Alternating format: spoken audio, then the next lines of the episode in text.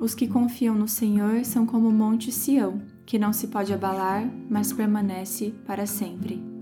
Oi, gente, sejam bem-vindos ao podcast do Falei com Amor. Eu sou a Gabi Saltier e hoje nós vamos conversar sobre o Salmo 125.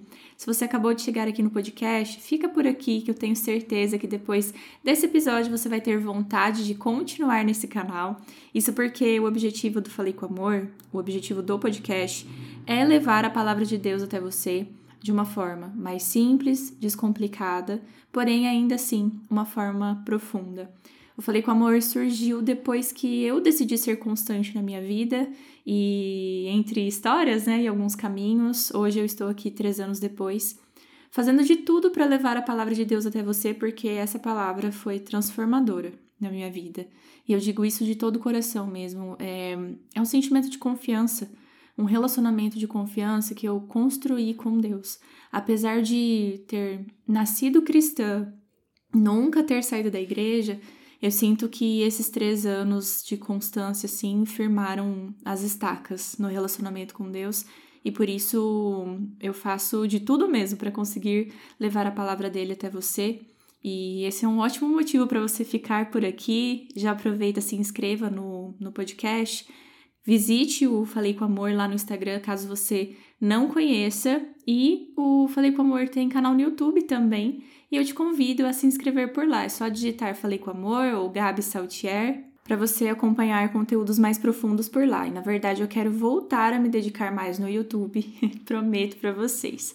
Hoje nós então vamos falar sobre um salmo de peregrinação e falar sobre confiar em Deus, né? Eu comecei o episódio falando sobre a confiança que eu tenho depositado em Deus e num salmo que fala sobre confiança é impossível não falar em como vale a pena se dedicar aos caminhos de Deus e como vale a pena confiar nele. Se você ainda não leu o Salmo 125, te convido a ler assim que terminar o episódio. Estamos falando então de um salmo que é mais curto, mas que diz aqui sobre a confiança no Senhor, que são como o Monte Sião, que não se abala, permanece para sempre. E eu entendo aqui que, nesse sentido figurado, de dar uma dimensão, uma grandiosidade, que quem confia no Senhor é como um monte que não estremece, que continua firme, que tem a base sólida.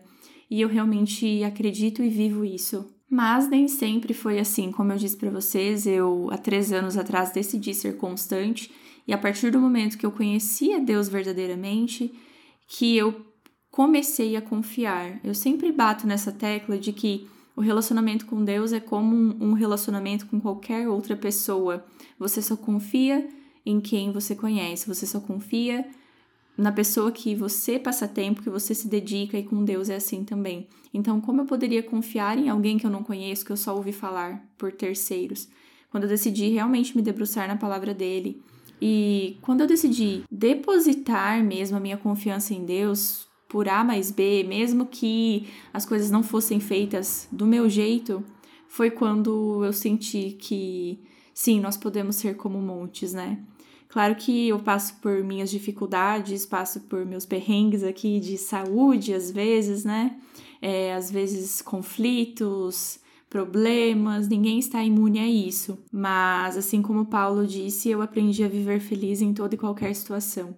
Não é como se algum dia eu não tivesse nenhum tipo de tristeza, mas é compreender que Deus está ao nosso lado em todos os momentos. E no Salmo 125, o salmista se refere diretamente a Israel e a terra prometida.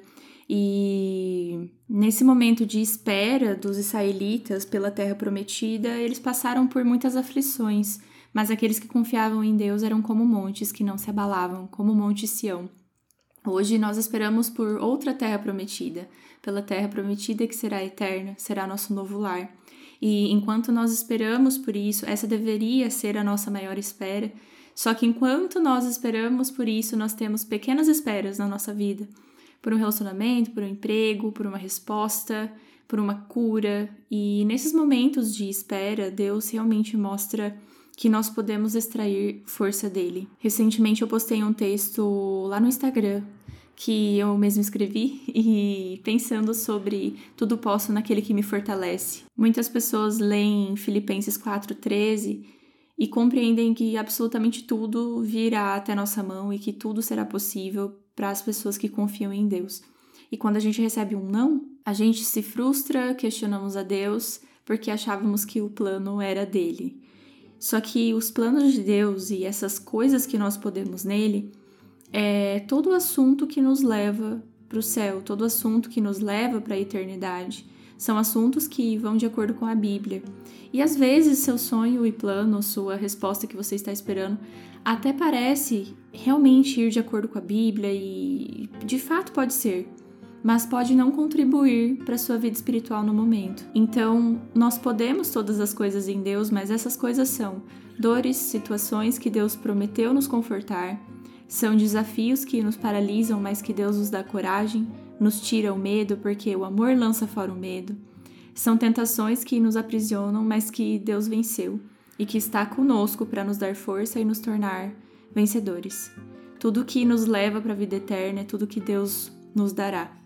E enquanto nós tivermos esse foco, nós poderemos afirmar, assim como no versículo 3 do salmo de hoje, que o cetro dos ímpios não prevalecerá sobre a terra dada aos justos. Porque, independente da nossa dor, hoje Deus já venceu o mal. Ele já fez o mais difícil por nós. Por isso, avante, não tenha medo. Fique com Deus e um beijo da Gabi.